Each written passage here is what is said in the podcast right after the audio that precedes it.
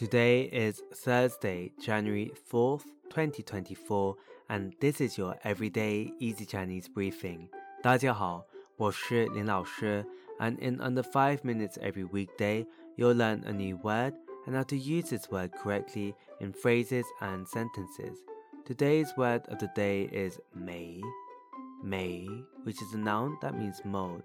Let's practice by making different words, phrases, and sentences with Mei.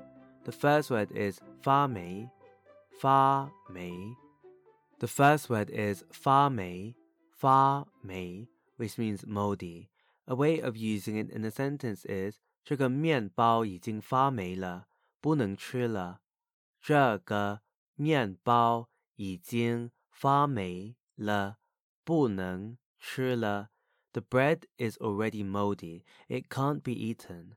Another word we can create with mei is meijun, meijun. This means fungus. A way of using it in a sentence is 潮湿的环境容易滋生霉菌。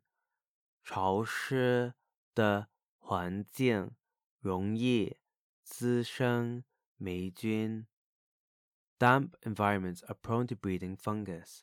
Finally, we can create the word 霉气，煤 气, which means musty smell. The 气 here means air.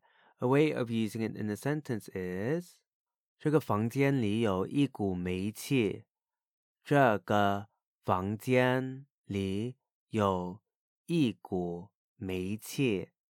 There is a musty smell in this room. Today we looked at the word 霉, which means mold, and we created other words using it. These are 发霉, moldy, 霉菌, fungus, and 霉气, musty smell.